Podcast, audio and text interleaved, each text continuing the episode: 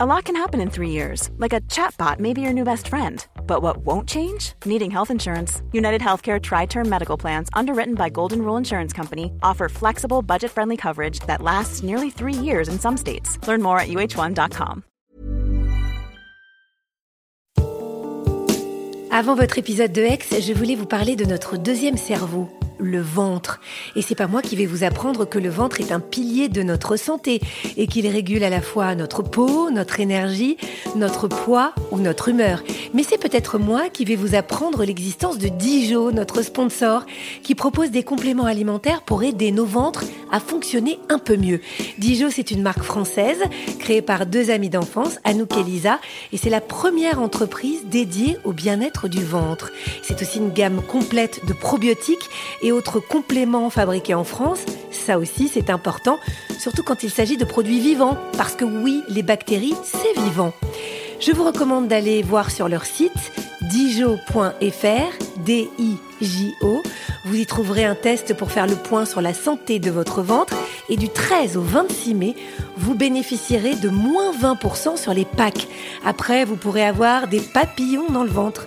Mais en attendant, il est temps de retrouver une nouvelle histoire d'amour extraordinaire.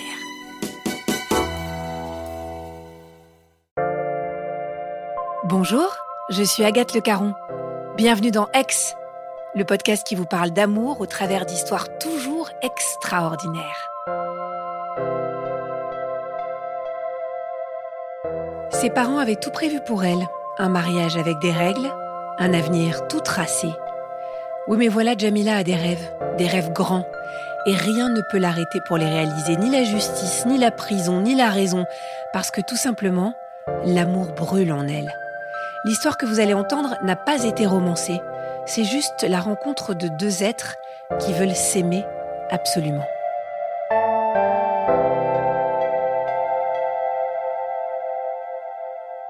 J'ai 10-12 ans et en fait, petit à petit, sans que je me rende vraiment compte, euh, ce qui avait commencé comme un jeu, aider aux tâches ménagères, aider ma maman euh, à éplucher des légumes, à faire euh, le lit de mes frères, à coudre, à passer le balai, la serpillière, tout ça. En fait, on m'avait présenté un peu ça comme un jeu. Et petit à petit, en fait, euh, là où on me disait, bah, tiens, si tu as envie, euh, viens nous aider, etc., petit à petit, euh, bah, je me sens plus ou moins un petit peu obligée de le faire et ça revient quasi quotidiennement, en fait, quand je rentre de l'école. Pas que j'aille jouer avec mes petites copines dehors, en fait, je sentais que j'étais un petit peu, un petit peu limitée dans mes mouvements. Mais ça s'est fait vraiment progressivement, donc je m'en suis pas forcément rendu compte. Euh, effectivement, le déclic, euh, c'est à mes 13 ans, au mariage de ma sœur. Un mariage qui va se passer tout à fait traditionnellement, mais qui va m'interpeller parce que euh, moi, effectivement, qui ai des rêves très très romantiques, qui me pâment d'admiration devant Sissi impératrice, devant devant les livres de princesses ben, que, je vais chercher à la bibliothèque et dont je lis l'histoire. Hein. C'est pas du tout ce à quoi j'assiste en fait. J'ai l'impression que le mariage de ma sœur, il est plutôt austère, il est plutôt enfermé euh, dans, des coutumes, et que ce cadre-là est très très loin de ce à quoi je m'attendais. Fort logiquement, je me dis qu'une fois que ma sœur va partir, va quitter la maison, ben, je vais prendre sa place. Je vais prendre et sa chambre et, sa place. Et donc, euh, je vais prendre mon tour dans ce qui probablement un jour euh, va devenir ma vie, c'est-à-dire un mariage sinon arrangé, du moins euh, balisé euh, et jalonné avec euh, nos règles, nos coutumes et culturellement conforme à ce qu'attendent mes parents. Et, ça, ça me fait un peu flipper en fait. Oui, je suis privée de liberté, c'est sûr. Je suis privée de sortie. Hum, en plus, j'ai un, frère qui a trois ans de plus que moi et je vois bien que lui sort beaucoup, qui va à la piscine, qu'il a ses copains, qu'il organise des, des pique-niques, etc. Et moi, je n'ai pas le droit. J'ai de moins en moins le droit de faire tout ça. En fait, euh, non, euh, les filles sortent pas beaucoup, euh, sortent moins, et puis que bah, je dois aider ma mère, en fait, tout simplement. Donc, il y a une dimension affective dans, dans, ce qui se met un petit peu en place. Et comme j'ai un attachement presque viscéral à ma maman, je trouve ça normal. Alors, justement, ce, frère dont je parle et qui va, avec des copains de la cité, faire quelques bêtises, puisque s'il était encore mineur, donc, mais il se retrouve quand même en prison. Et euh, du coup, euh, il se retrouve au centre de jeunes détenus de Fleury-Mérogis et euh, bon, bah, mon papa vit, ça assez mal, donc il veut pas qu'on en parle. Il, estime qu'il a mal agi, donc on ne doit pas parler de, cet épisode à la maison. c'est l'omerta, donc on n'en parle pas, mais néanmoins, moi j'y pense parce que c'était mon camarade de jeu, que j'en souffre beaucoup. Et je trouve pas normal qu'on n'aille pas le voir. Je trouve pas normal que, que du jour au lendemain, on fasse plus allusion à lui. Il n'existe plus, en fait. Voilà, tout simplement. Et moi, ça me convient pas. Déjà, j'ai 14 ans et demi, mais ça me convient pas. Donc, euh, je me dis bon, eh ben, puisque c'est ça, moi, je, vais faire les démarches. Je connais absolument pas la prison. Je connais pas du, je sais pas du tout ce qu'il faut faire. Bah, je me renseigne auprès de mes professeurs. Je me renseigne auprès euh, de mes camarades, euh, des sœurs et frères de mes camarades, et je me dis voilà comment je peux faire et qu'est-ce que je peux faire pour aller voir mon frère. Donc, effectivement, et là, c'est mon premier contact avec la prison. Alors là, c'est un contact qui est extrêmement euh, brutal, douloureux pour moi, et que ça va être une, vraie cassure euh, que je vais porter très longtemps en moi, que je porte probablement encore aujourd'hui en moi. Ça a été euh, pour moi une injustice parce que je vais être toute petite et je vais vivre ça comme comme une expérience à laquelle je vais pas pouvoir faire face parce que j'ai pas les armes. Je suis jeune, je suis naïve, je suis romantique et je me prends tout ça en pleine face en fait. J'étais vraiment euh, dépassée par, euh, écrasée vraiment, c'était le terme, vraiment écrasée et par, euh, par le, lieu et par le moment. de me dire, bah, je vais partir et je vais laisser mon frère là, en fait, tout simplement.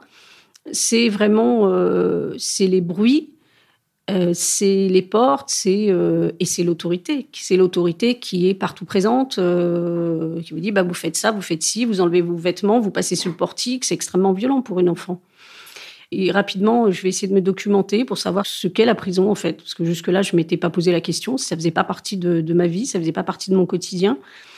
Et euh, petit à petit, euh, je vais reprendre intérêt pour mes études. Hein, et je vais me dire, euh, voilà, et finalement, c'est vers là que je vais m'orienter. C'est-à-dire, je vais faire du droit et je vais devenir magistrate. Très vite, même en étant au lycée encore, avant d'arriver en fac de droit. Je pense pour essayer de, de transcender l'impuissance que j'ai ressentie l'enfant que, que j'étais à ce moment-là, qui pouvait rien faire contre cette machine gigantesque. J'ai rien pu faire et je me disais, ben, en étant euh, en étant juge, moi je serai une juge qui sera qui sera compréhensive, qui sera gentille et en tout cas j'aurai le pouvoir et je subirai plus. effectivement, quand je serai en fac de droit, j'intégrerai euh, le Génépi, un groupement d'étudiants qui donne des cours en prison en fait.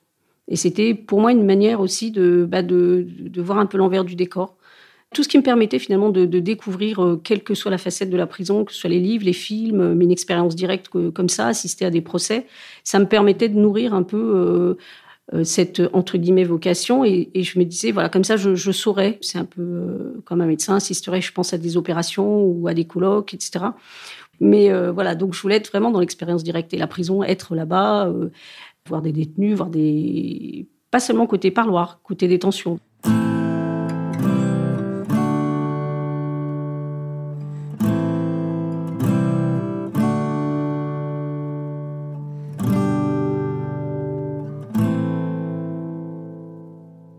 Je partage pas ça avec mes parents du tout. J'en leur en parle pas. Euh, ma mère, je lui en parle pas parce que l'expérience euh, vécue avec mon frère, elle est pour elle extrêmement douloureuse. Et pour moi, ce qui est important, c'est que, bah, effectivement la page soit tournée et que voilà. Mon père, je suis pas sûre que ça l'intéresse euh, forcément beaucoup. Je pense même que ça l'intéresse pas du tout. Un soir, je vois d'abord la bande-annonce d'une émission qui va passer, donc Ex Libris, présentée par PPDA, où on présente euh, le livre de son ex-femme, euh, Nadine Vaujour, donc, qui a écrit un livre qui s'appelle La fille de l'air, et qui va venir en parler. Ça m'intéresse parce que euh, dans la bande-annonce, on dit que c'est un détenu particulier, particulier par la façon dont il vit sa détention. Et ça m'intéresse. les conditions de détention extrêmement dures, déjà, puisqu'il est à l'isolement, et lui, il les rend encore plus dures, volontairement. Donc tout ça, ça m'interpelle, puis je me dis, bon, finalement, je vais regarder l'émission. Je regarde l'émission et effectivement, euh, je suis confortée dans ces impressions en me disant, mais c'est. Il y, a, quelque chose, ça, m'interpelle. Mais comment on peut en arriver là? C'est-à-dire, c'est déjà très compliqué. Donc, euh, quelques temps plus tard, je vais lui écrire un courrier. Bon, bah, moi, je me présente en me disant, je suis future magistrate, euh, je doute de rien, hein, en disant, voilà, donc, si vous pouvez me parler de vos conditions de détention. puis je me dis, bon, bah voilà, je l'ai fait parce que ça me ça m'intéresse, mais je me dis, il va pas me répondre. Finalement, qu'est-ce qu'il a à faire d'une étude entre endroits euh, On ne fait pas partie du même monde, c'est clair.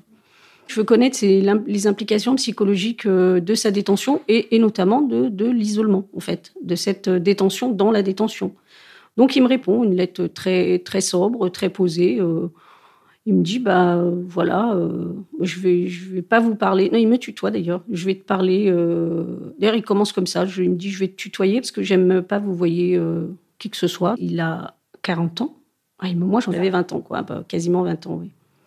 Euh, donc voilà, donc il me répond et puis il me dit que bon, le sujet est quand même très personnel, donc il va rester sur sur un terrain plutôt général, mais qu'il est complètement disposé à répondre à mes questions et commence entre nous donc une, correspondance. Euh, petit à petit, on va s'éloigner du terrain de la prison, on va parler euh, de tout, de la littérature, de la peinture, euh, de sa passion des échecs, du yoga, de la nature. on va vraiment avoir une correspondance très enrichissante et qui va prendre de plus en plus de place, je pense, dans ma vie, c'est sûr, et dans la sienne aussi. Au départ, euh, bah, c'est espacé. Au départ, on attend que l'autre réponde. Puis finalement, euh, très, vite, au bout de quelques semaines, au bout de quelques mois, on s'écrit tous les jours.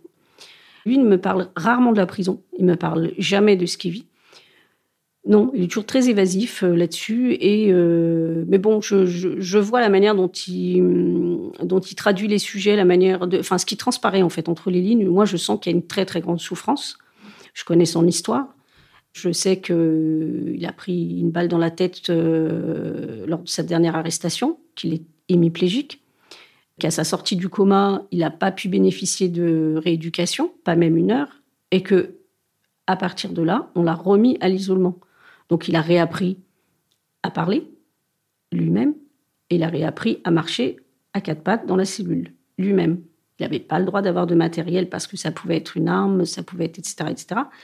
Son histoire, je la connais parce que je vais l'apprendre par ailleurs, euh, par, par les médias, mais euh, moi, je lui raconte ma vie, euh, bah, la vie d'une jeune femme de 20 ans, c'est-à-dire bah, voilà, l'école, la fac, mes copines, mes sorties. je parle de ma culture qu'il ne connaît pas, et donc il me pose des questions. Et puis, et puis on parle de philo, on parle de, littérature beaucoup. Il me fait découvrir des auteurs qu'il lit, moi c'est pareil. Et Michel va apprendre énormément de choses, elle va m'ouvrir à, un tas de domaines qui m'intéressaient pas euh, avant, euh, des auteurs. Euh, elle m'a fait découvrir beaucoup d'auteurs étrangers, par exemple, là où moi je lisais pas forcément, je lisais beaucoup de français. Enfin, c'est un peu ce qu'on nous enseigne à l'école, hein, Zola, Flaubert et, et, Balzac. Et voilà. Et donc là, par exemple, j'ai découvert Stéphane Zweig, euh, etc. Je, ne pensais pas que ça pouvait m'intéresser. Finalement, voilà, la peinture, pareil. Mes parents sont pas au courant, évidemment, de cette, de cette relation, pas du tout. Et puis, euh, bon, comme forcément le courrier arrive quand moi je suis euh, soit à l'école, soit, enfin, soit au lycée, soit en fac, ma mère euh, glisse les courriers sous, sous ma porte. Bon, elle dit rien, mais le soir, j'ouvre ma porte, voilà, je vois qu'il y, a mon courrier. parfois, ça arrive le lendemain, j'ai deux lettres. Ou, bon, alors, puis un jour, ma maman me pose la question en me disant Mais, mais qui, qui t'écrit comme ça, sans arrêt et tout? Moi, je dis C'est une, une copine. Bon, elle n'est pas dupe, je pense euh, mais elle me pose pas plus de questions que ça. Je pense que c'est vraiment un coup de foudre amical, vraiment, vraiment et très très intense. Et puis, euh, oui, je pense qu'on est tous les deux dans une situation euh, compliquée. Et petit à petit, en fait, nos deux mondes vont se rejoindre, en fait.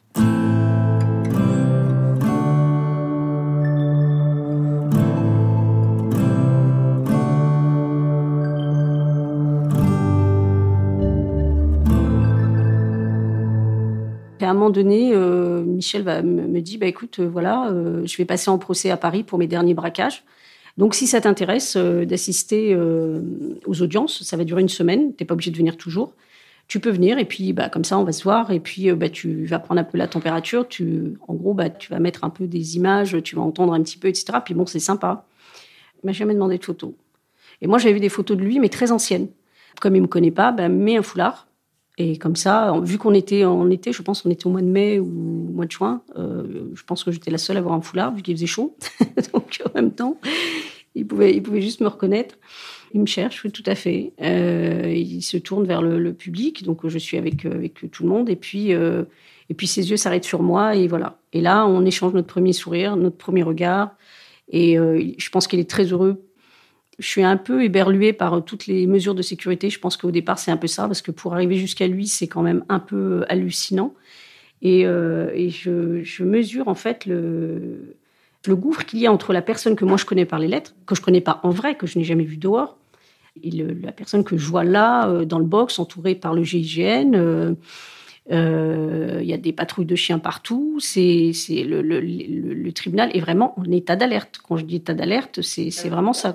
Ça, bah, ça me fait pas peur parce que j'ai pas peur de lui. Euh, mais je me dis, euh, c'est énorme, quoi. Alors, soit euh, soit il y a un problème et que j'ai pas mesuré vraiment qui était le personnage, ou soit ou soit c'est disproportionné en fait. Après, bon, je rentre dans les débats. Finalement, j'avais prévu de pas rester très longtemps. Puis après, je vais rester, je vais demander une accréditation. Le procès donc va durer une semaine. Donc Michel va prendre une peine très importante, mais euh, qui n'aura pas vraiment d'incidence sur, qui sera confusionné. Ça pas d'incidence sur son quantum de peine.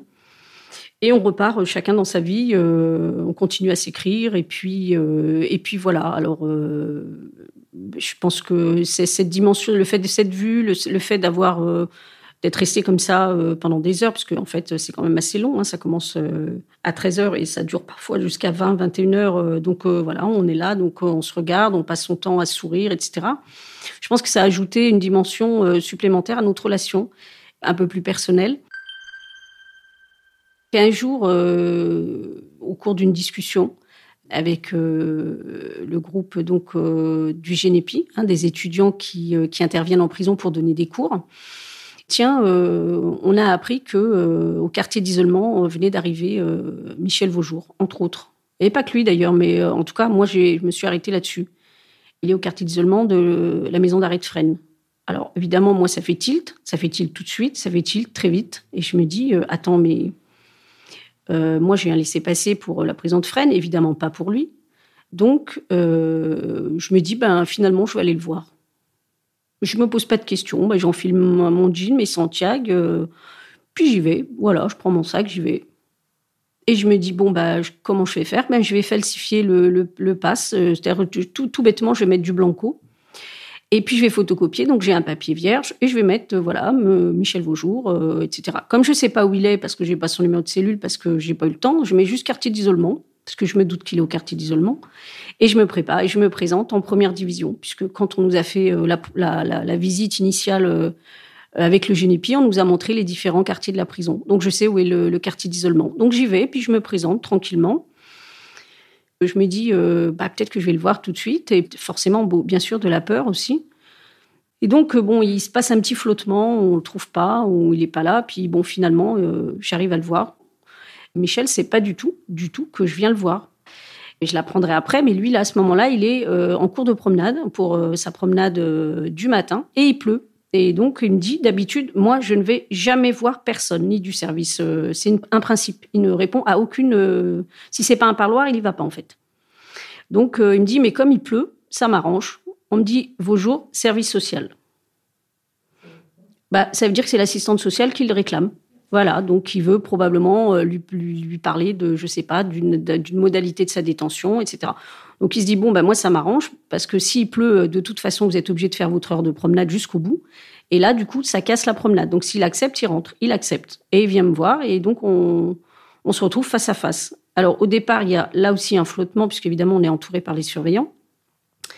Et euh, donc les surveillants partent, on rentre dans la pièce, lui il est complètement halluciné, il se demande ce qui se passe, euh, qu'est-ce que je fais là, mais surtout comment je suis arrivé là? Et là, il comprend pas. Il me dit, mais pendant quelques secondes, je me dis, mais finalement, euh, est-ce qu'elle n'est pas l'allié de l'administration pénitentiaire? Parce que c'est ça qui lui passe par la tête. Comment personne n'arrive jusqu'à lui? Michel Beaujour, en prison, à ce moment-là, c'est le sida. On ne peut pas le voir. Il est escorté. C'est juste pas possible, quoi. Et c'est possible, et on est ensemble dans une cellule, enfin dans une pièce, euh, pas du tout grande, hein, euh, qui doit faire, j'en sais rien, peut-être 3-4 mètres carrés et on se retrouve face à face. À partir du moment où la porte se referme, et là, euh, Michel, il est, euh, il est sur le cul. Il se demande, euh, mais comment? Alors, et puis d'abord, il a tout un, il pense qu'on est observé. Tellement il y croit pas, en fait, il se dit, c'est pas possible. Ils ont mis des micros, ils sont en train de nous observer. Donc il fait tout le tour et donc il escalade la table, il monte sur une chaise, etc. Moi, je le regarde et puis plus je le regarde et puis je me dis, mais finalement, c'est Enfin, ce que j'ai fait, c'est pas anodin, quoi. C'est c'est c'est grave, quoi. Et puis je prends conscience, en fait, plus plus ça va. Finalement, il finit par se rasseoir, donc on voilà, je, je lui explique comment je suis arrivée là et il me dit mais tu te rends pas compte, t'es au cœur du système, c'est dingue. Donc la discussion s'engage. Euh, moi, je suis extrêmement impressionnée parce que c'est là, je le connais pas, je le connais pas directement, donc euh, je me rends compte que c'est ça me dépasse quoi. Et Michel est quelqu'un qui, a un charisme absolument euh, incroyable, donc euh, il me regarde et il a un regard extrêmement particulier, très particulier. Il a des yeux bleus, mais bleus presque, je sais pas comment vous dire, il vous hypnotise, c'est-à-dire qu'il vous prend avec ses yeux, il vous lâche pas quoi. C'est pas un regard qu'on peut qu'on peut lâcher avec les yeux, il vous scanne, quoi. C'est voilà. On essaye d'établir une discussion. Euh, moi, je vois surtout qu'il est extrêmement fatigué. Je vois qu'il est qu'il est tendu, qu'il a du mal à parler, puisqu'il sort d'une hémiplégie, etc. Et puis très vite, finalement, euh, moi, je vais lui proposer de l'aider à s'évader.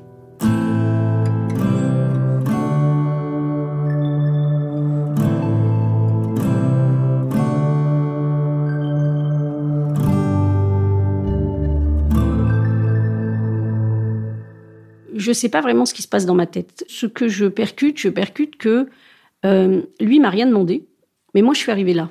Je suis arrivée, j'avais rien calculé, mais ce que je me dis, c'est que je viens de lui donner quelque part un espoir. Je me dis, euh, je ne peux pas partir et considérer que cette visite, c'est juste une visite de courtoisie. Dans ce contexte-là, ça n'existe pas, les visites de courtoisie. Il aurait fallu que je percute ça avant. Je ne l'ai pas fait. Donc je suis là. Donc je suis là, donc il faut que j'assume. Et puis je sens une énorme souffrance en lui. Moi, à ce moment-là, dans ma vie personnelle, je ne sais pas vers quoi je vais. Mais je me dis, mes parents me laisseront pas la liberté à laquelle j'aspire, me laisseront pas étudier, me laisseront pas être euh, juge d'instruction euh, comme je le veux, ou magistrate plus généralement, parce que j'ai pas le droit d'aller à Bordeaux pour étudier.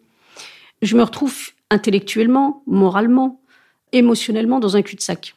Donc, en une fraction de seconde, je pense que ces deux mondes se sont télescopés, celui de Michel, sa souffrance, lui aussi dans un cul-de-sac. Juridique, physique, matériel. En fait, je fais la synthèse très vite, quoi. Et je me dis, la manière de nous en sortir tous les deux, c'est de l'arracher et de s'arracher ensemble. Lui va se demander, est-ce que j'ai bien compris? Est-ce que j'ai bien entendu? Parce que c'est pas rien quand même. Je suis jeune. Ah, est-ce qu'elle mesure ce qu'elle est en train de dire et à ce à quoi elle s'engage? Et moi, je me dis, euh, je crois que c'est ma seule préoccupation. Est-ce qu'il me fait suffisamment confiance pour me confier sa vie, en fait? Est-ce que pour lui, il pense que j'ai les épaules pour faire ça? Ce qui, avec le recul, semble complètement hallucinant parce qu'il y a d'autres préoccupations, probablement, avant de se poser ce type de questions. Mais, euh, mais je pense que j'étais complètement naïve, j'étais innocente, j'étais, euh, je mesurais pas du tout vers quoi j'allais, c'est clair. Je pense que notre pacte, il s'est fait là c'est-à-dire dans, nos, dans notre silence, dans les regards. On s'est, on s'est pesé, on s'est, on s'est compris et on s'est reconnu quelque part. Il y a une attirance, une attirance physique évidente, mais c'était probablement une forme d'amour, oui, bien sûr. En même temps, s'il y avait eu que l'amour, je pense qu'on n'aurait pas fait ça, que je n'aurais pas fait ça, ça n'aurait pas été suffisant. C'est pas possible, je, je ne le pense pas, vraiment. Je pense qu'il devait y avoir autre chose. L'amitié, un sens de l'engagement. Même si j'étais très jeune, pour moi, c'est des valeurs qui comptaient. C'était évident que j'allais, à partir du moment où je me suis engagée, il n'y aurait pas eu de marche arrière. Ça s'était posé, c'était acté dans ma tête. Euh, moi, je repars. Euh, on est, je pense, tous les deux extrêmement bouleversés. Euh, lui, parce que bah, il était dans dans une immobilité. la prison, c'est extrêmement insidieux. C'est pas uniquement l'extérieur, c'est ce qu'il y a en nous la léthargie de la prison finit par vous gagner, en fait. Si vous vous battez pas contre, il faut avoir envie. C'est une volonté énorme pour pouvoir se. C'est comme euh, secouer un bateau, quoi. C'est. Hein Donc euh, voilà. Donc lui, il en était là. Et là, j'arrive et je lui donne de l'espoir. Un peu, j'allume la lumière dans une pièce où il était euh, dans l'obscurité depuis cinq ans. Parce qu'il vient, il vient de sortir de cinq ans d'isolement. Donc seul 23 heures sur 24. Ce qui ce qui est inconcevable toute sa vie à lui vient d'être complètement euh, bouleversée. Et moi, je repars dans ma vie. Mais moi, je repars dans ma vie avec ce secret. Donc, je continue à être une étudiante, je continue à être avec mes parents de la même manière. Et voilà, je suis lestée de ce secret en me disant, voilà, il y a quelque chose qui commence. Et ce quelque chose qui commence, en fait, au final du final, il y aura trois issues à cette décision que je viens de prendre. Soit je vais mourir, soit je vais me retrouver en prison, soit ça va marcher. Voilà. C'est un petit peu les c'est un peu voilà les trois grâces quoi. Ou pas. Mais voilà c'est un peu c'est un peu ça. Alors du coup ce qui se met en place c'est que déjà je vais retourner le voir. Parce que je pense que c'est important aussi parce que le premier parloir c'était il y avait l'émotion il y avait lui il était pas au courant. Donc euh, je sens qu'il faut que j'aille le voir parce qu'en fait on n'a rien préparé on n'a rien prévu. Mais je pense que il faut aussi qu'on je pense que lui avait besoin de savoir si moi je confirmais un petit peu le voilà et mon engagement et ce début de cet embryon finalement de, de préparation de tentative d'évasion voir si euh, bah, si mon engagement était constant effectivement donc cette deuxième entrevue elle a lieu et euh, donc, euh, on reprend un petit peu le, le, les bases de notre discussion et, et on confirme. Et, et finalement, au moment de se séparer, on, échange, on échange un baiser. Et c'est magique. Et c'est pas, c'est pas du tout prévu. C'est complètement contradictoire avec l'endroit où on est, en fait. Et c'est extrêmement romantique parce que c'est. C'est. Il est trop, il est trop ce baiser, quoi. il est trop bien, quoi, je veux dire. Je me dis, mais waouh Et fatalement, ça va rendre les choses plus compliquées, je me dis, sur le coup. C'est un peu la phrase que je lui dis, d'ailleurs. Ça va pas faciliter les choses. En même temps, euh, c'était un peu inévitable.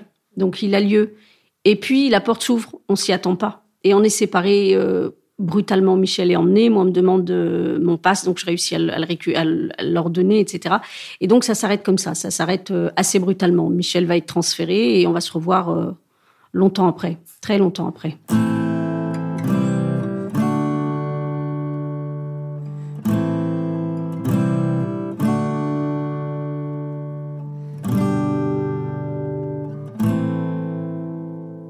Il va être euh, transféré en centrale.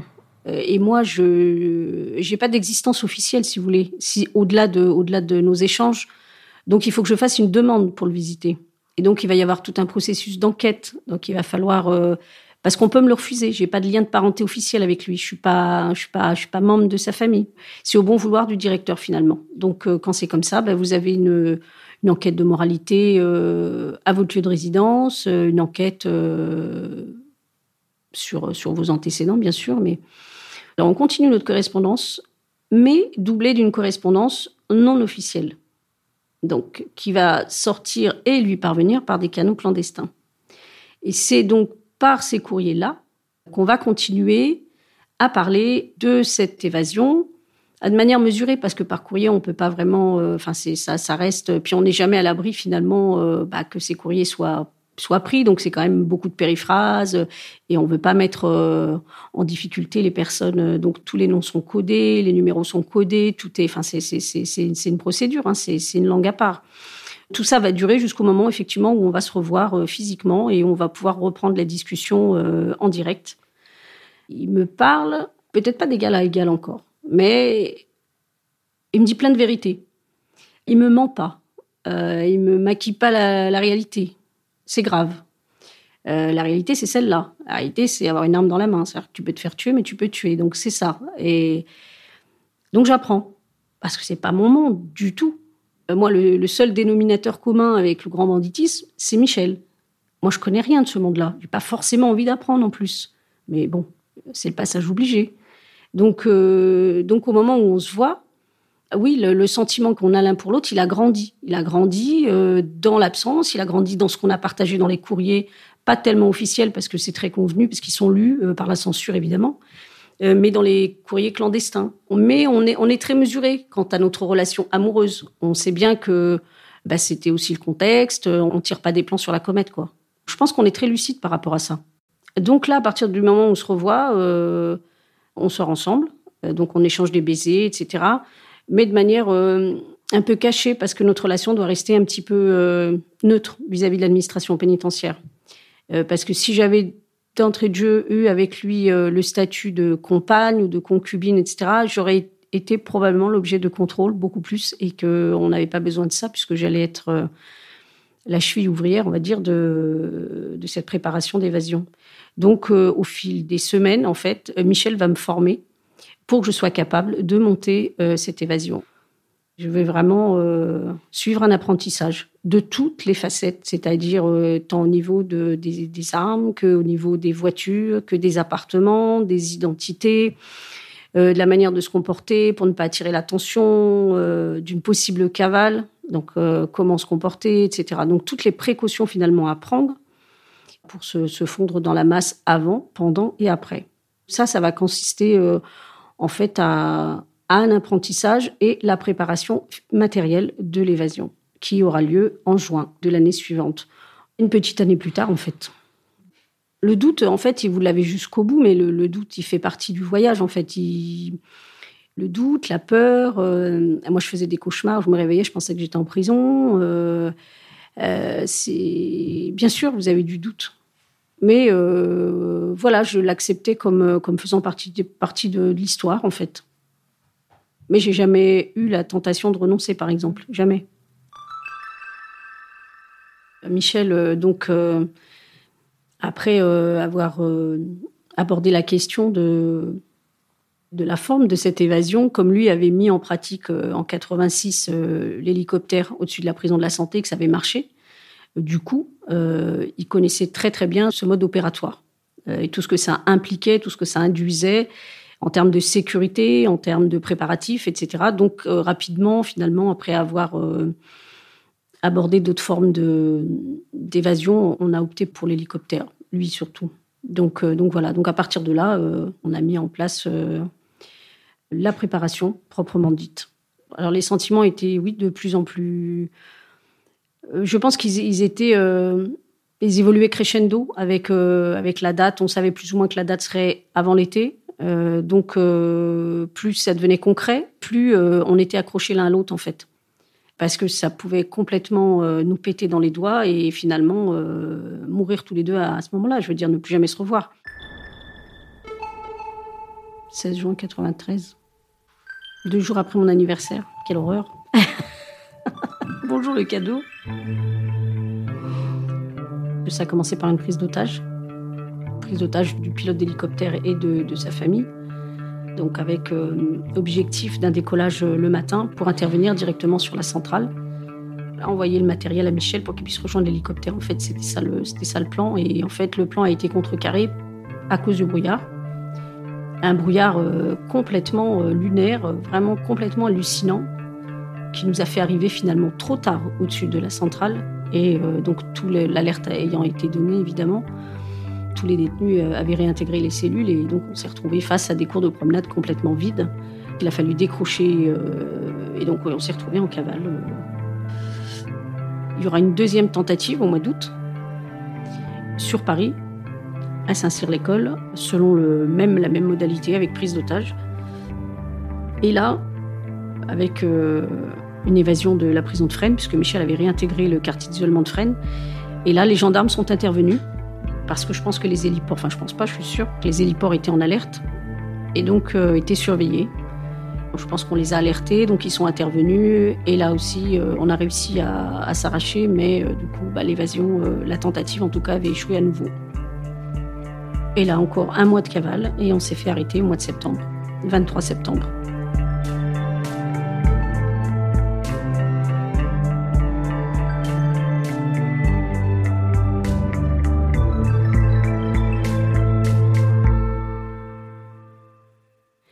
Septembre 93. Donc on est arrêté euh, en fin d'après-midi par euh, l'OCRB, l'Office central de répression du banditisme. C'est un organisme qui n'existe plus d'ailleurs. 24 heures de garde à vue, présentation au juge et mandat de dépôt. Donc en 48 heures, je me retrouve euh, en prison à Fleury-Mérogis, en pleine nuit, dans une cellule surpeuplée où je vois rien. Donc je dois escalader quasiment euh, les corps que je, que je devine par terre. Et voilà, premier contact avec la prison. Bienvenue en enfer. Et ça va durer cinq ans, quasiment jour pour jour. Toutes mes pensées vont vers Michel et ma principale crainte à ce moment-là, c'est qu'il se suicide. Et jusqu'à ce que je vais voir euh, son avocat, qui sera notre avocat commun dans un premier temps, et donc j'ai des nouvelles. ce sera une pensée qui va m'habiter jour et nuit, en fait. Ce, sera vraiment une crainte euh, permanente euh, qui va absorber tout le reste, en fait. Donc, euh, donc voilà. Donc ça, ça va durer à peu près une quinzaine de jours. Tant que j'ai pas de nouvelles de Michel, je me dis, bon, c'est bon. Il a trop espéré, c'est parti en, vrille, et donc là, voilà, il va se tuer, et ça, c'était ma crainte et je ne sais pas ce que j'aurais fait si ça avait été le cas. Mais voilà, c'était c'était mon principal souci à ce moment-là. Nous, on va être interdit de communiquer euh, jusqu'en début d'année. Donc pendant quatre mois, on va pas avoir la possibilité d'échanger de, courrier. Donc par les avocats dans un premier temps, euh, en tout cas sur, euh, son intégrité, sur le fait que bah, est là et qu'il va faire face et qu'il va me soutenir et que bon bah on a échoué, mais voilà maintenant la situation c'est celle-là, donc il faut qu'on avance. Donc là, je, reconnais bien Michel, je, retrouve bien Michel et je me dis, bon, voilà, maintenant je vais me poser et je vais faire le point sur ma vie, t'as vu? Je suis un peu dans, un peu dans la merde. Et en fait, la manière d'avoir de, des nouvelles de Michel, très vite, ça va être une, surveillante de la maison d'arrêt où je suis, la maison d'arrêt d'Orléans, que je vais surnommer Madame Souris, et qui, euh, avec une gentillesse incroyable, euh, va m'apporter les lettres de Michel avant qu'elle n'aille chez le juge d'instruction, puisqu'une fois qu'elles sont ces juges d'instruction, je ne les reçois plus jamais en retour, moi. Ça va mettre quatre mois, en fait. Donc, en fait, quand elle les reçoit, elles, passent, elles transitent par la prison, ensuite elles sont envoyées au juge. Et donc moi, je les reçois pas. Et donc elle, elle va les intercepter, elle va les prendre, elle va les mettre dans sa poche, elle va me faire sortir de cellule pour un prétexte complètement la première fois en me disant euh, à midi, euh, notification. Et donc elle va me sortir les lettres, elle, me dit, je vais vous mettre dans le local des surveillantes. Euh, et moi, je, je, me dis, je vais faire une crise cardiaque, c'est pas possible, parce que moi, je regarde ce qu'elle a en main et moi, je reconnais tout de suite l'écriture de Michel. Et je me dis, c'est pas possible, quoi. C'est ses toutes premières lettres, il écrivait en vers, je me souviens.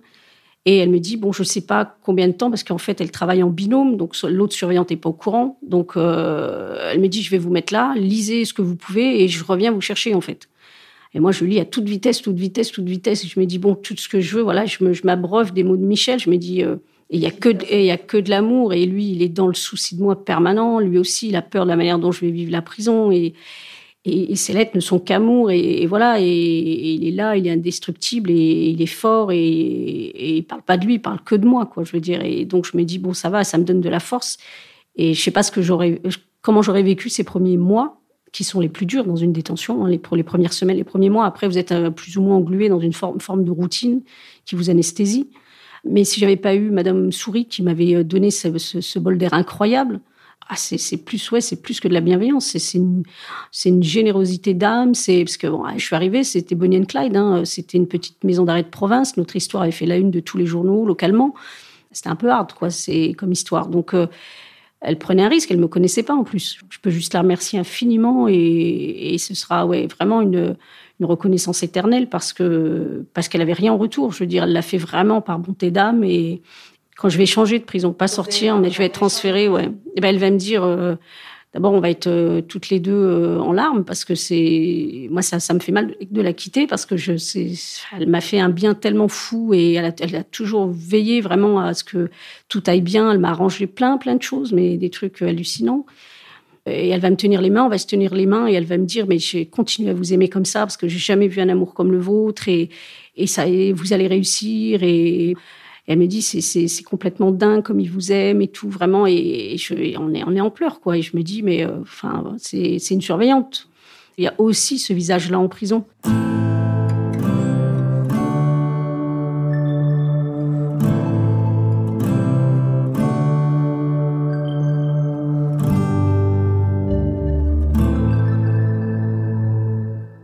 Avant ça, il y avait des sentiments, il y avait, il y avait de l'amour forcément, je pense, parce que c'est voilà, on, est, a toujours été dans, l'absolu, dans, l'extrême dans notre relation. Mais je pense que notre amour s'est vraiment déployé euh, durant ces cinq ans, quand on s'est écrit tous les jours pendant cinq ans, sans interruption, quasiment. Euh, où là, on était euh, vraiment dans notre vérité, c'est-à-dire que on ne pouvait pas tomber plus bas, on ne pouvait pas perdre plus que ce qu'on avait perdu, puisqu'on avait tout perdu pendant ces cinq ans. On va s'écrire euh, tous les jours.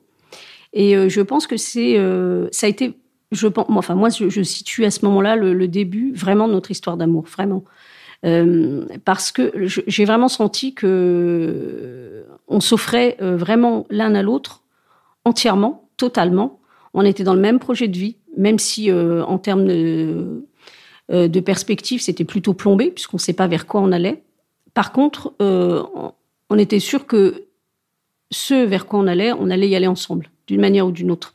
Et ce qu'on s'offrait dans nos courriers, dans ces, dans, jour après jour, par petites touches, c'était vraiment les racines de, notre amour, de notre relation, de ce qu'on voulait pour l'avenir, de ce qu'on voulait ensemble. Comme on était l'un et l'autre dans un contexte euh, mortifère, en fait, il n'y avait pas la place pour le mensonge, il n'y avait pas la place pour... Donc, ce, qui sortait de nous et ce qu'on offrait à l'autre, finalement, c'était la quintessence de ce qu'on portait en nous. C'était vraiment euh, l'amour avec euh, vraiment un grand A, quoi. Si on n'avait pas pu, à ce moment-là, partager cette forme d'amour, on aurait explosé en vol, je pense. il n'aurait rien resté de, notre relation. C'était évident. Euh, moi, je savais que pour moi, euh, l'histoire, elle s'arrêtait là. Par contre, je savais que Michel, c'était l'homme de ma vie, c'est clair. Là, je l'avais la certitude. Donc, si on n'était pas capable, à ce moment-là, de construire, de, partager, si on avait eu des doutes à ce moment-là, je pense qu'on aurait été vers rien du tout. Et ça a été tout le contraire. On s'est construit, on s'est offert des, beaucoup de choses, on parce que cinq ans, c'est long. C'est très long quand il y a que les lettres. Et on a vraiment mis en place finalement euh, une gradation dans cet amour. En fait, on l'a vraiment nourri de, plein de choses. Il y a eu plein de périodes. Il y a eu, euh, en fait, on abordait des sujets différents euh, pour se connaître, pour savoir ce que l'autre attendait de la vie. On était vraiment sur on va se donner les moyens de. Et moi, ça a été après ma ligne de conduite jusqu'au bout, parce qu'après, quand moi je me suis investie pour que Michel sorte légalement, moi, j'étais pétrie de tout ça. J'étais nourrie de tout ça. Et en fait, je me suis construite, j'ai construit notre amour là-dessus, en fait. C'était pas des mots vides. Donc oui, ces cinq ans, cinq ans de, relations épistolaires, d'une part, effectivement, ça m'a permis de tenir parce que il n'y a pas beaucoup de centres d'intérêt quand vous êtes en prison, quand même. Même si j'ai essayé de reprendre mes études et que bon, ça me donnait un, cap. Les lettres de Michel, oui, c'était mon oxygène tous les jours, quoi. C'était, euh, je lui écris, je le lis, et voilà, et ça continue, ça avance, et on va vers nous, quoi. c'est complètement essentiel, bien sûr.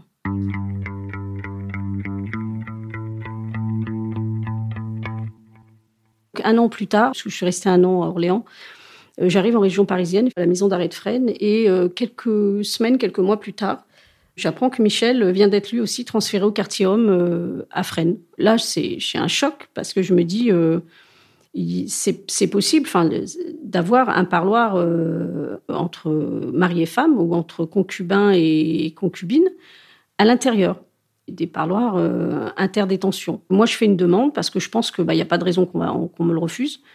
Et euh, entre-temps, je me dis, euh, enfin, je me prépare vraiment mentalement. Je prépare, je me dis, tiens, je vais m'habiller comme ça, je vais maquiller comme ci. C'est, inespéré, je veux dire, de se voir. Parce que c'était pas prévu, parce que c'est, ça fait à ce moment-là peut-être deux ans et demi qu'on s'est pas vu depuis l'échec de la tentative d'évasion. Donc je suis vraiment complètement excitée. Donc euh, bah, j'en parle à Michel, euh, je lui dis, bah, toi de ton côté, fais pareil, fais une demande, etc. Et, je fais une demande à la direction, donc en demandant qu'on nous autorise à, nous voir. Michel, euh, n'y croit pas du tout, il sait que de toute façon ça ne marchera pas. Et moi, je suis sur mon petit nuage bah, jusqu'à ce que je reçois effectivement un courrier du directeur et c'est marqué donc en stylo bien grand, grande lettre, des fois je ne sache pas lire. Refus pour raison de sécurité. Voilà.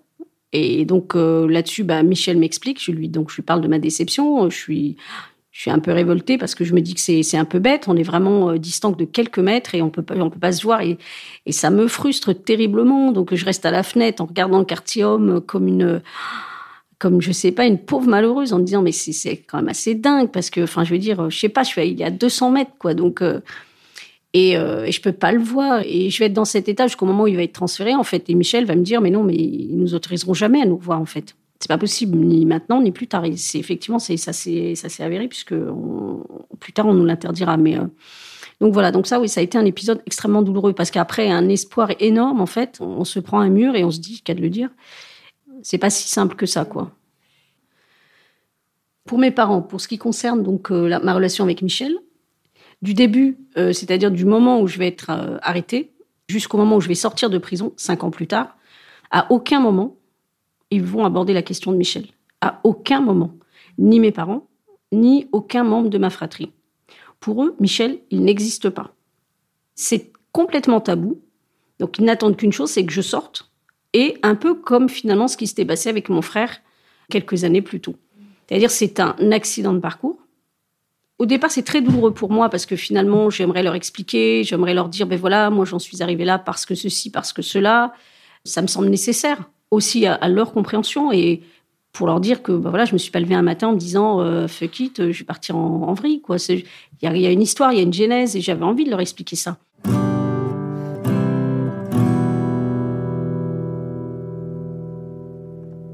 Le procès va avoir lieu 39 euh, mois après mon arrestation.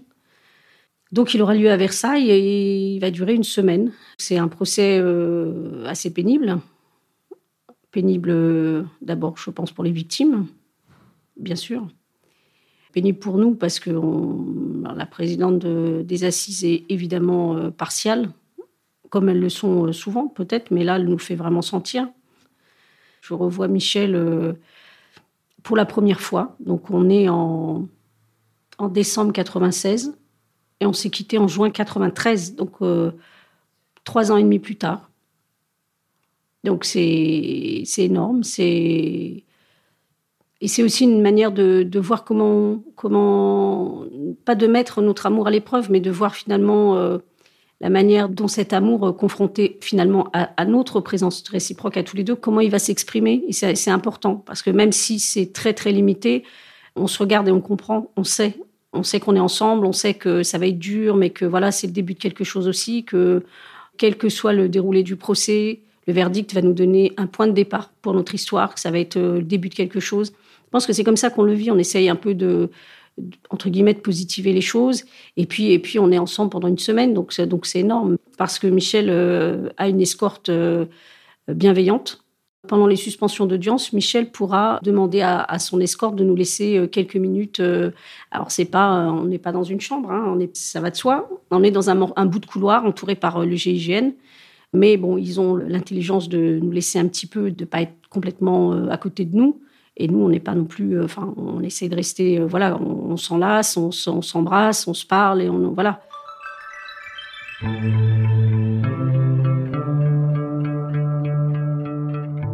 Vendredi 13, on se voit, donc les jurys se retirent pour délibérer. Euh, ça va durer quelques heures et donc l'escorte nous laisse nous voir puisque ce sera probablement la dernière fois. Michel me, demande en mariage. Alors, euh, je suis un peu soufflée d'abord par, la demande, par le contexte. En même temps, on n'a pas d'autre contexte à notre disposition, malheureusement. Et forcément, oui, je lui dis oui. Je lui dis que ça, me, ça me touche infiniment, énormément. Et, et, voilà, quelque part, c'est un peu l'aboutissement euh, l'aboutissement de, cette épreuve. C'est le début de quelque chose. Donc, euh, je, je le mesure vraiment. Et puis en même temps, très vite, je percute et je lui dis, euh, je veux pas que Michel se sente euh, redevable de quoi que ce soit. Et ça, c'est pour moi, c'est quelque chose de très important. Donc je veux vraiment décorréler les deux. C'est-à-dire, il y a notre amour et il y a ce que j'ai fait. Ce que j'ai fait, je l'ai fait parce que j'avais envie de le faire. Et si demain notre histoire d'amour s'arrête, je vais pas dire, oh bah ouais, mais attends, j'ai fait ça parce que non. C'est deux choses pour moi qui sont complètement dissociées. Même si elles sont liées, bien sûr.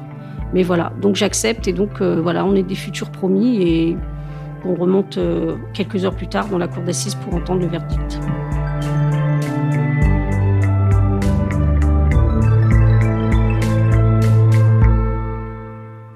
Après le, procès, je vais être libérée euh, un an et demi plus tard. Je vais donc purger une nouvelle peine. Ensuite, je vais être libérée. On va me refuser la libération conditionnelle. Mais ça, c'est pas grave. C'est normal. Donc je sors.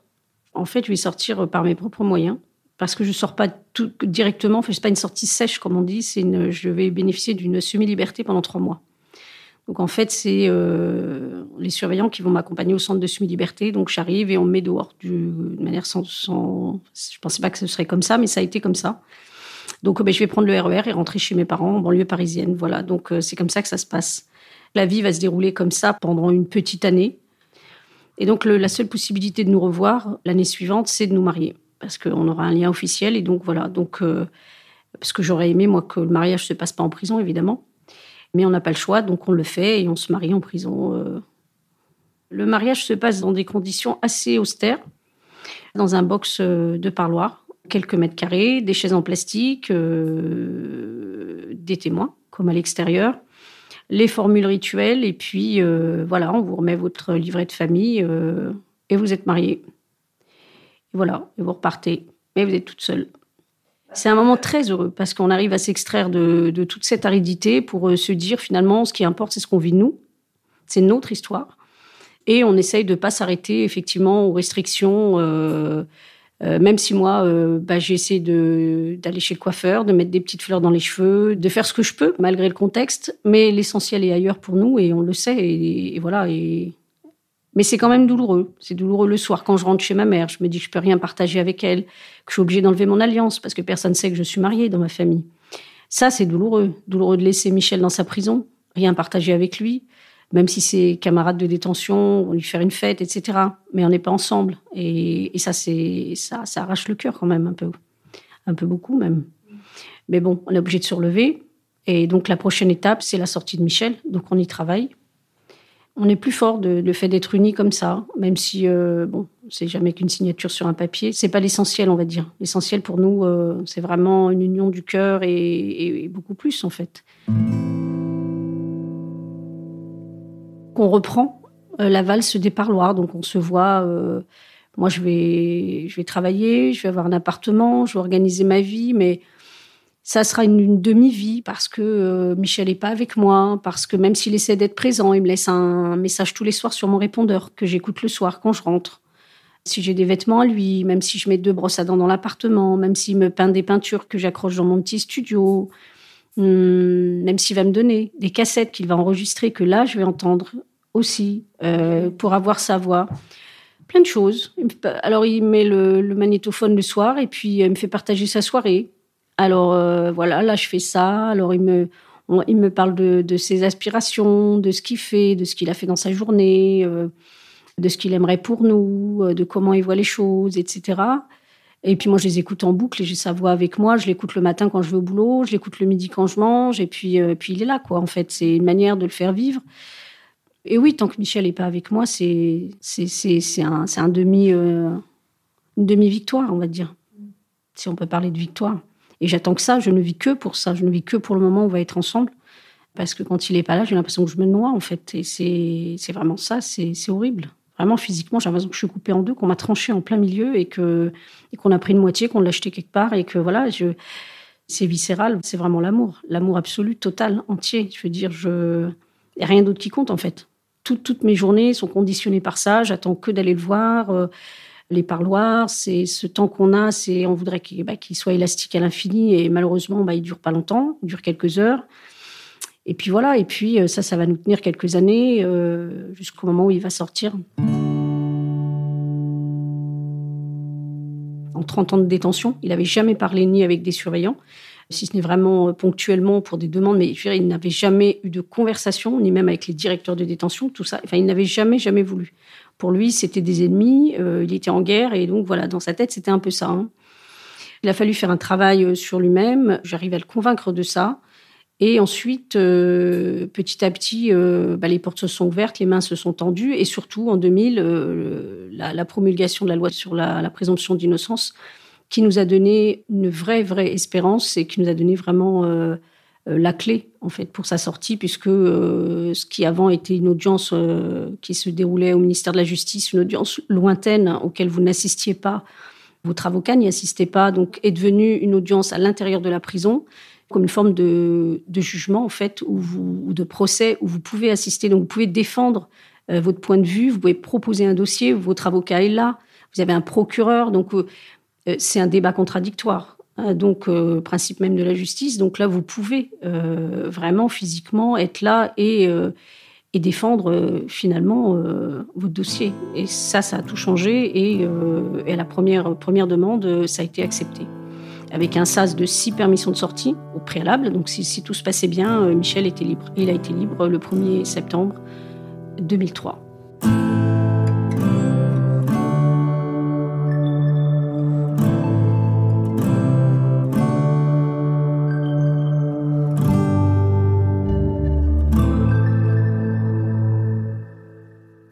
En fait, quand on, quand on s'est marié, Michel m'avait dit euh, Je te promets, dans cinq ans, je suis dehors avec toi.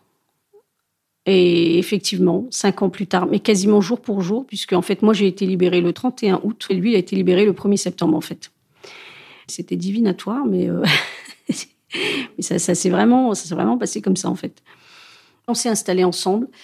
Cet amour qui se construisait, euh, etc. Là, c'est complètement déployé. Il n'y a pas eu du tout de décalage entre. À aucun moment, ça fait 17 ans, plus de 17 ans maintenant qu'on vit ensemble, à aucun moment, il n'y a eu de rupture ou de décalage ou de phase d'apprentissage l'un de l'autre, en fait. Jamais. C'est-à-dire que tout ce qu'on a construit pendant cette période, tout ce qu'on a échangé dans ces lettres, même, je pense, dans, la phase de préparation euh, où c'était dur, la préparation des évasions, mais on a beaucoup échangé finalement, on s'est beaucoup appris dans des situations extrêmes, en fait, parce que c'était, on jouait notre vie quand même. Euh, je pense que tout ça, sans le savoir, a travaillé en nous. Et je pense que notre amour était vraiment, euh, a été pétri de toutes ces choses-là, de toutes ces facettes, de tout ce qu'on s'est offert, de tous les silences, de tous les doutes qu'on a partagés, parce qu'on a toujours été main dans la main, en fait. Il n'y a jamais eu de, euh, dispute, il n'y a jamais eu de, remise en question, etc. Et alors, ça semble idyllique comme ça, mais ça a vraiment été comme ça. Ça a été des étapes. Et, euh, et je pense que c'est ce qu'on voulait depuis le départ. Et en fait, on, on s'est toujours tenu la main, même quand on n'était pas ensemble, on s'est vraiment tenu la main pour aller là où on voulait aller, c'est-à-dire là où on est aujourd'hui. On est vraiment à notre place. Et c'est merveilleux. Et aujourd'hui, évidemment, le chemin n'était pas facile. C'était très dur pour lui surtout, pour moi euh, dans une certaine mesure. Mais je me dis, euh, je regrette rien, c'est évident. Ce chemin-là, il valait la peine parce que ce que je vis aujourd'hui avec lui, et j'espère ce que lui vit avec moi, j'allais dire, on le vit qu'une fois dans sa vie. Oui, probablement, mais je pense que c'est relativement rare, quoi. voilà, moi, je peux mourir tout de suite là maintenant euh, et vous dire, c'est super, quoi. Je viens de vivre 17 ans euh, merveilleuse. Finalement, quand Michel est sorti, on a vécu ensemble tout de suite. Mais mes parents ne savaient pas que je vivais avec Michel. ils le connaissaient, enfin, ils le connaissaient pas, donc ils n'ont pas, ils n'ont pas tilté quand il a été libéré, même si ça a été médiatisé. Et Michel euh, connaît l'attachement que j'ai, notamment avec ma mère. J'ai, toujours une relation complètement fusionnelle jusqu'à, aujourd'hui, et ce sera toujours comme ça. Mais pour lui, euh, il pensait qu'un mariage religieux, finalement, avoir la bénédiction de mes parents, ce serait important pour moi. Et ça l'était, et ça l'est. Donc, euh, un an après sa sortie, on a, organisé ça, en fait, par l'intermédiaire de mon oncle paternel. Donc, on a mis mes parents au courant. On a demandé s'ils acceptaient, finalement, s'ils donnaient leur bénédiction, tout simplement, parce que c'est une formule de, notre culture, pour qu'on puisse faire un mariage religieux. D'une part, pour nous, c'était une manière aussi de faire un mariage un peu moins austère. Et mes parents ont mis aucune réserve et ont complètement accepté. Ils ont accepté Michel qu'ils adorent.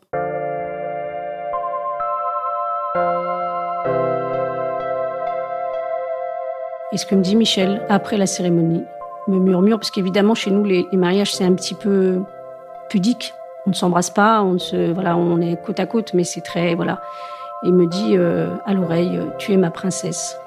Et moi je pleure, j'ai, vraiment j'arrive pas à arrêter mes larmes et c'est et d'ailleurs, on est obligé de recommencer les photos parce que sur les premières photos, je suis, mes yeux inondés de larmes parce que je me dis, mais c'est dingue parce que pour moi, ça résonne en moi. C'est pas, pas tellement ça. Je me dis, mais tout a commencé par ça. Finalement, mon refus, ça a été ça.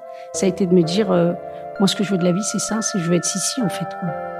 Parce que c'est tellement beau, elle est tellement magnifique, elle est tellement, c'est tellement féerique ce, monde-là finalement. Et pour arriver à ça, ça a été tout sauf Sissi, quoi. Mais je me dis au final, voilà, la boucle est bouclée. Je suis mon prince et je suis sa princesse.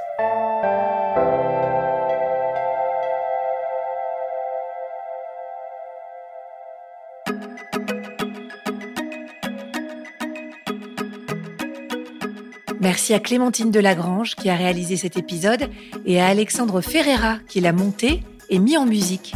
Si vous l'avez aimé, faites-le savoir. Mettez-nous des étoiles et des commentaires. Merci.